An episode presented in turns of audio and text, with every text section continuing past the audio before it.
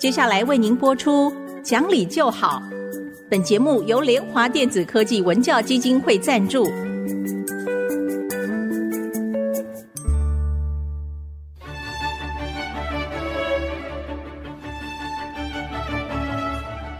在日常生活当中，人们的不理性行为经常是隐藏在看似理性的包装和掩盖之下，很难被察觉。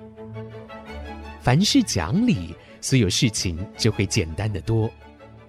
讲理的必要条件就是丰富的尝试。请听红兰教授主持的《讲理就好》。这里是爱惜之音竹科广播电台 FM 九七点五，各位听众朋友您好，您现在所收听的节目是《讲理就好》，我是红兰。听众朋友好，我是田丽云老师好。上一次呢，嗯，我们谈到这个沟通嘛，嗯嗯，那您最后有讲到说，如果跟女孩子说话的话，嗯、爸爸跟女孩子说话就不能太大声了，不能太大声，孩子会觉得说你在吼我，对对对，凶我。是 是，因为这里面很多的实验哈，他后来发现说，男生要坐的近一点，嗯，因为他耳朵比较不好。就是他比较听不清楚。他说，如果是女老师啊，哦、女老师声音本来就不太大，嗯、对不对？但是因为女女生的耳朵比较敏感，敏感所以女生呢，她就这个声音她就听得见。可是男生如果坐在最后一排，他不是听得很清楚，他就去做别的事情了。所以有的时候，孩子如果是男孩子，他你问他问题，他没什么办法回答的时候，不见得是他真的不专心，是因为他听不清，又不好讲，他就放弃了。对，很多时候我们完全没有留意到这一点。这个哈，这个是有有一个医生，这里面很多的东西哈，其实都是这个家庭医生。然后他发现说：“哎，这孩子好好的，为什么会怎么样？”然后我们很少替给孩子做听力的测验，我们真的很少，眼睛就很看不见，就就带去给医生配耳配眼镜了嘛。耳朵很少人去听。不过这最近我发现说，台湾现在出生的新生婴儿全部都有做听力的筛选，嗯，的确筛出来很多孩子是听不见的哦，是耳朵有受伤的，因为我看到。我们都认为说没有什么理由你听不见，对不对哈？哎，结果后来我看到那个报告，是还其实有蛮多，而且一发现以后呢，就是越早去戴助听器，对他越有帮助。而且你知道吗？如果是做那个叫 cochlear implanting 哈，耳蜗电子移植那个 cochlear implanting 的话，我记得是两岁以前吧，要越早做越好哦。哦，因为后来再晚一点的话，就影响到他的那个讲话，及早听，对对对，听听很重，影响他的口齿口齿。对，他好像是这个时间我已经忘掉了哈，我记得是十个月以前的婴儿能够分辨世界上所有的语音，十个月以后这个能力慢慢丢掉，到十八个月消失。哎，所以老师，我可不可以请教一下？嗯，一个新生儿他一生下来之后，应该给他做哪一些检查？就小 baby 先做的哪些检查？眼睛、耳朵这些都有。这个其实，在妇产科里面，就小儿科也都会来做这个。这父母亲一定要跟孩子说话，嗯，哈，因为很多就他又不会讲话，他又听不懂，他要说话。因为这是实验发现，哈，就是说他在十个月之前，哈，他的大脑，尤其是我们说三个月以后，哈，他三个月之前你倒是比较不要去管他，因为他那时候真的在拼命在长大脑。三个月头会抬以后，哈，他的视野变大了，好，他大脑也开始就是这样发育的时候。他要来分辨是他母语里面所含的音，就是他的耳朵仅能够分辨上世界上所有的语音。我记得包括印度北方的一个喉音，是不是只有那一族的人才会讲的那个话？可是把他的那个音跟我们做 contrast 嘛，那那个婴儿不管你哪一国的，他都都能够分辨得出来。这个能力他有。然后呢，他就是要把他自己母语的音抓住，然后剩下来的音放掉。所以是那个那个人叫 Steven Pinker 嘛，哈，写了一本书叫《语言本能》。那人家就在问你有这个能力多好呢？你保留着，你以后永远讲第二语言都不会有口音，嗯，都不会有 accent，对不对？你为什么把它放掉？他说：因为大脑的资源不够。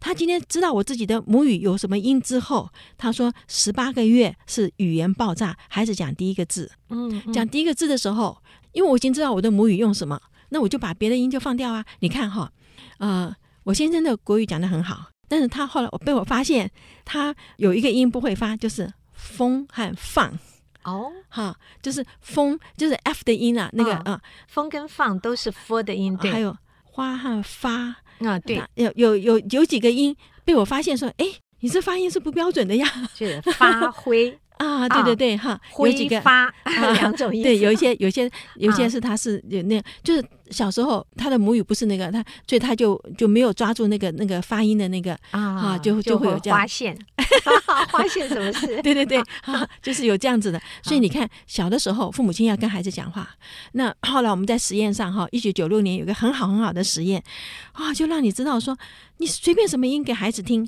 听十分钟以后他能抓，他能够抓住这个。所以那个时候，那个这孩子是八个月大哦。哦，那再再大点又不行了。这八个月大的时候，他是最能够分辨上世界上所有的音，所以他只要知道我的母语是什么就可以了。所以意思也 就是说，八个月前后的时候是要强化他的对对声音的认知。对，你要给他换尿片，你这换尿片就抓来换尿片就好啦。你要跟他说：“哎呀，你怎么搞？”就是反正你要去跟他讲话，就是他只要醒来的时间都尽量让他听到语音。嗯，啊，他的大脑要做这个练习嘛。嗯，哦，对不对？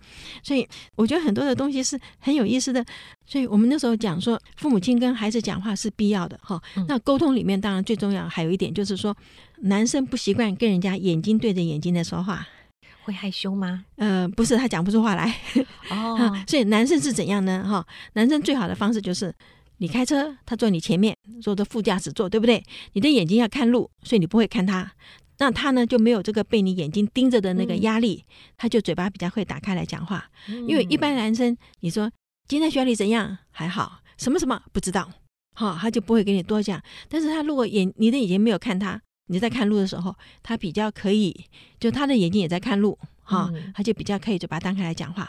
女生就没有关系，女生就是说，你看着他，你不看他，反正他就是一直跟着你讲话，啊，所以这边的时候有差别。所以家里如果是儿子。那个，我觉得妈妈是特别要知道一下，就是如果今天儿子来跟你讲说，妈妈，我今天有事要跟你讲，你真的马上把火关掉，马上蹲下来，因为眼睛要看着他，你眼睛看他，哦、我们刚刚说他讲不出话来，对不对？嗯、你要晓得说，他今天男生已经鼓起勇气来跟你讲话的时候，他还是有很多的话讲不出来。那你还看着他，不是更讲不出来？因为你要知道他是不是在恐惧。哦，是只有妈妈来做这个事情，对对对，妈妈在，因为你如果孩子恐惧的时候，那你第一件事情先要抱他，让他不恐惧，他才会把话讲出来。哦，因为孩子就算已经逼着他要他讲什么话的时候，你看很多男生被人家勒索，回家一定不敢讲，所以他来找妈妈的时候，其实他已经预备要预备要说了，可是还是鼓励他，还要鼓励，还要一直鼓励。嗯，我举个例子哈，有一次我儿子回家，那时候还念高二哈。然后呢，嗯，一般孩子男生回家先吃饭啊，肚子饿啊，对不对？你看饮食无心，在那边玩玩米哈，嗯，你就知道他有事情了。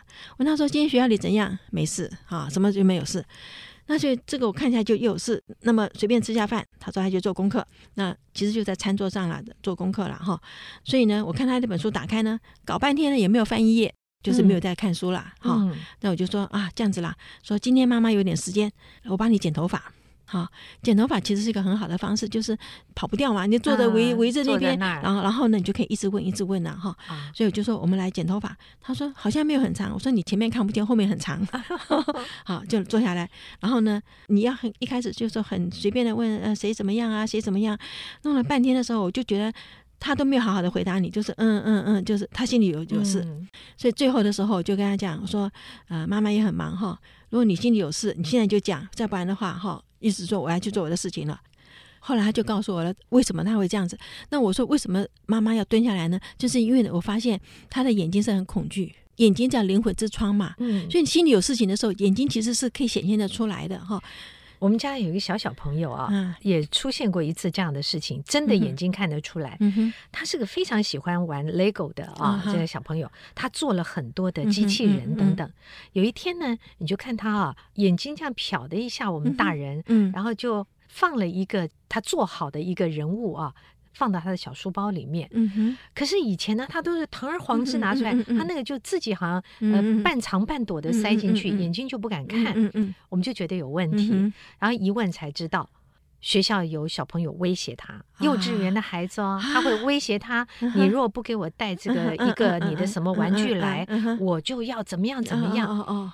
小朋友是害怕的，他觉得你会去告诉老师，还是要跟我爸妈说什么，他就害怕。说还好，从那个眼神啊跟动作里，其实可以观察到，真的是。那父母亲一定要问他。至于说怎么问，老师刚刚在谈的就是面对男孩女孩，我们的沟通方式不一样，但目的都是要他们说出来，是大胆说出来。其实哈，我觉得亲子沟通的管道真的很像放风筝。其实现在很多人都已经不知道放风筝是什么样子了，可是那个比喻真的很好，就是那个线要在你的手上，嗯，哈，因为再好的风筝，手一放开。这风筝就不是你的了，所以这个线一定要在。所以你不管这风筝做的好还是不好，你这个线是在你的手上，所以你的沟通的管道一定要在。嗯、哦，那我说实在话，风筝飞高或飞低也没没什么关系，对不对？但是就是你的孩子是你的，所以就不要断了线。对，就是不能断线。嗯、所以这是沟通最重要的事情了。哈。OK，我们这边休息一会儿，马上回来。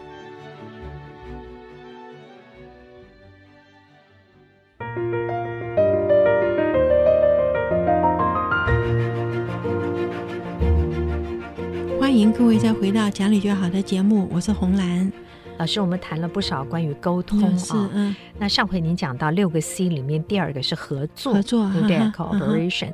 那合作对于孩子来讲其实不容易哦，因为我们现在很多家里面都一个顶多两个孩子，根本不会让人家的，更何况。所以为什么要进幼儿园？去幼儿园学就是分享。嗯，对不对？因为合作的前提就是分享嘛。你如果东西通通捏在你手上，根本就不可能合作，就一定要分享哦。这个但是不容易，尤其小朋友，你家怎么分享？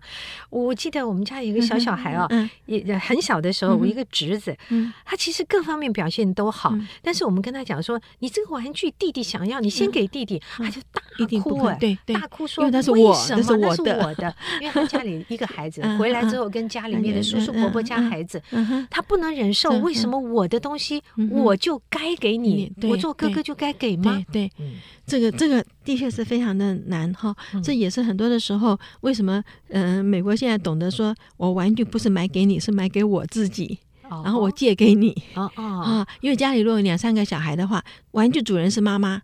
那大家就不要争了嘛，就是妈，你这可不可以给我玩？那我好，我现在给你，我现在给谁？妈妈有主控权。但是如果说我是给了你，那我东西是最好的。我先讲一个实验，很有趣。嗯，人哦，是我们中国有一句话叫做“必走的敝帚自珍”。嗯，这个实验就是这样子：一个马克杯，哈，我给你。然后呢，好，我我我就问他说：“哎，这个东西你要卖多少钱？卖给这个人哈。另外一个呢，就是这杯子不是你的，但是你替我卖多少钱？你要卖给他。”嗯，如果是这是我的，我要卖给你，这杯子马上值五块钱。嗯，可是这杯子是你的，你要帮我卖掉。对，真的就是这样子，必走自珍 啊，真的。很明显的看说，只要是我的，那就是我就要多一点。我的东西是好啊，哦、就那种人呢，会有这样子的。所以分享真的是很难，但是的确是个很难的事。所以这个要教起来不容易。但是我觉得一个好的方式，真的就像美国那样子，就是玩具都是妈的，然后 我借给你，所以我也可以借给弟弟，我也借给谁。那、嗯、你没有这个所有权的时候，你那个所有权的那个权就不会那么占有欲不会那么强烈。可是今天他要走到幼稚园哦，或是小学，跟别人互动，他。不是家里的兄弟姐妹了。啊，嗯，那其实是很难，就是所以我们说礼尚往来，嗯，我借给你，你要借给我，哈，但是来而不往非礼也，所以这应该是学校的老师要在给孩子们分玩具或者什么时候，可能就要开始教，一定要教，而且我们要这个我们也是要跟呃孩子讲，这个实验是连动物都有的，嗯，吸血蝙蝠出去吃呃晚上找东西，他如果今天没有吸到血。他回来他是会饿死，因为他们的胃很小哈，嗯，所以他的如果他今天没有，那回到那个洞穴里面以后，他的同伴会我们说叫 regurgitate，他会吐点出来给他。啊啊、但是我今天帮助了你，对不对？可是下次我没有，而你没有这样做的时候，群体会起来把他赶出去。哦，这个这个是有的，就是来而不往非礼也，对不对？嗯、那你这个显然是自私嘛。那全体把他赶出去，那你知道一个群居的动物一赶出去就死掉了嘛？哈、嗯，对不对？所以这里面是演化上有给他这个合作的这个分享有这个压力的。嗯，我是过去跟一些父母亲朋友们讨论过，嗯嗯、也许我们可以家长啊，嗯，从旁给一点辅助的方法，比方说，嗯，让孩子去加入这个。呃，合唱团哦，打击乐团，啊，等等，就是众人一起创造一个成品的这种团体，你必须等待别人的声音到了没有？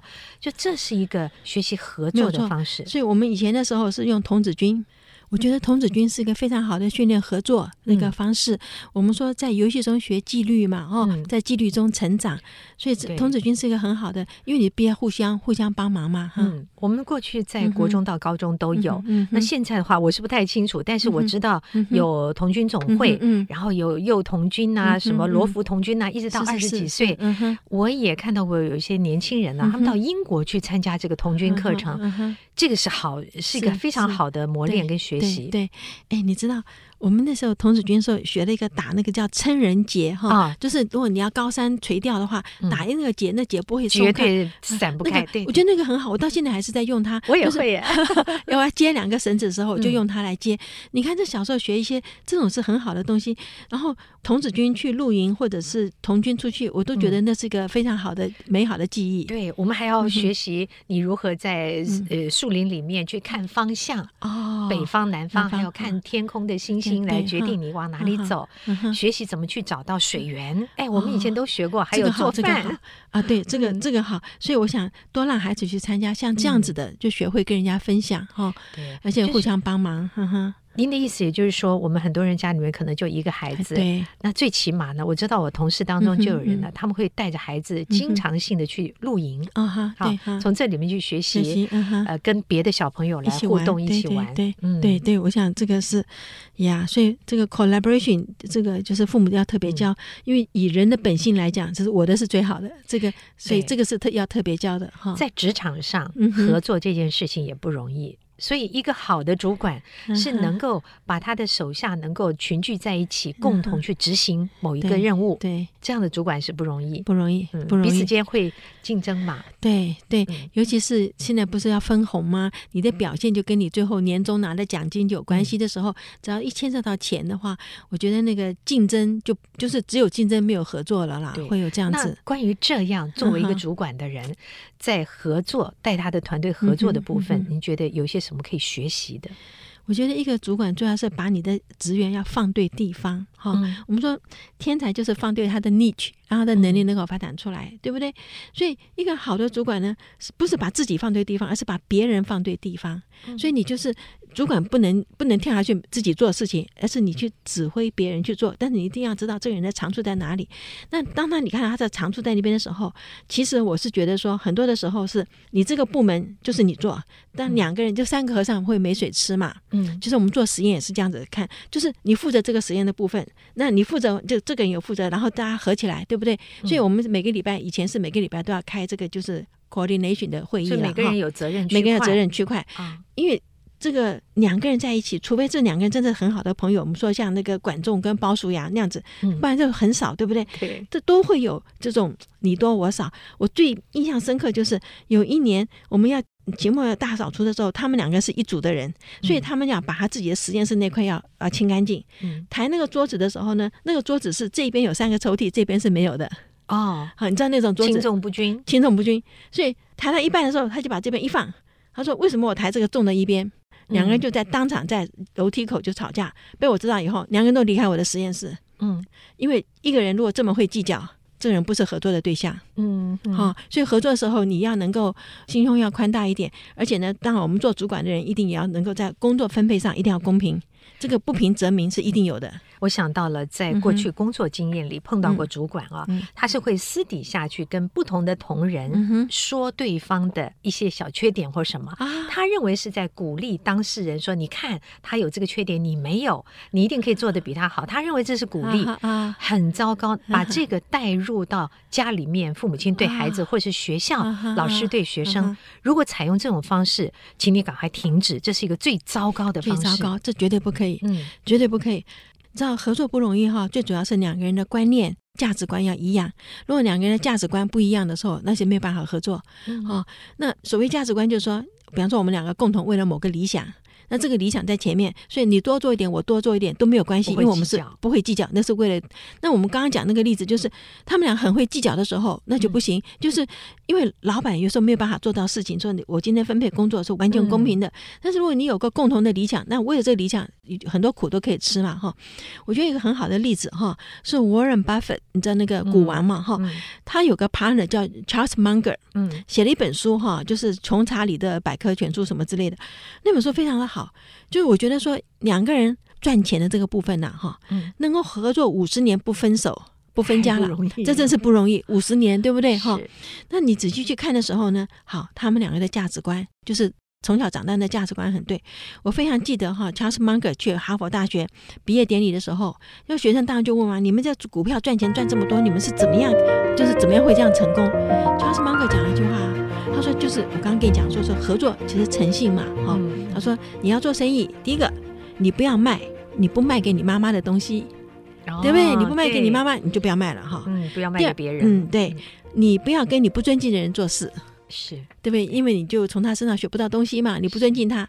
他说第三个，如果你今天不能学到点东西，你就要 quit 哈，你一定要每天去上班都要学到东西。嗯、然后他就跟学生讲，他说啊，你们不要急哈，你只要今天每一天都比前一天更聪明一点，只要你活得够长，你一定会成功。嗯嗯嗯，这好，这就很简单的话，可是就就是做生意里面最基本的东西。所以他们两个可以合作，就是诚信嘛，对不对？哈、嗯，然后彼此尊敬嘛，嗯，哈，然后。大家都为了某一个共同的东西去做，嗯、那就会就会成功。这个有时候看人家很计较的时候，也是很受不了。合作是一个非常非常不容易的事。口头上来说，大家都容易讲到，也都知道要合作，嗯、但真正要做的时候，嗯、恐怕自己要先多让一步啊，才比较容易开启合作之路。是是是，这个哈。好，那今天就跟各位谈到这儿。对，希望朋友们在你的生活里、工作上都遇到很多愿意跟你一起合作的 好朋友啊！如果想重听今天的节目，可以上爱惜之音的 Podcast。好，我们下期再会，再会。本节目由联华电子科技文教基金会赞助播出，用欣赏的眼光鼓舞下一代。联华电子科技文教基金会邀您一同关心台湾教育，开启孩子无穷的潜力。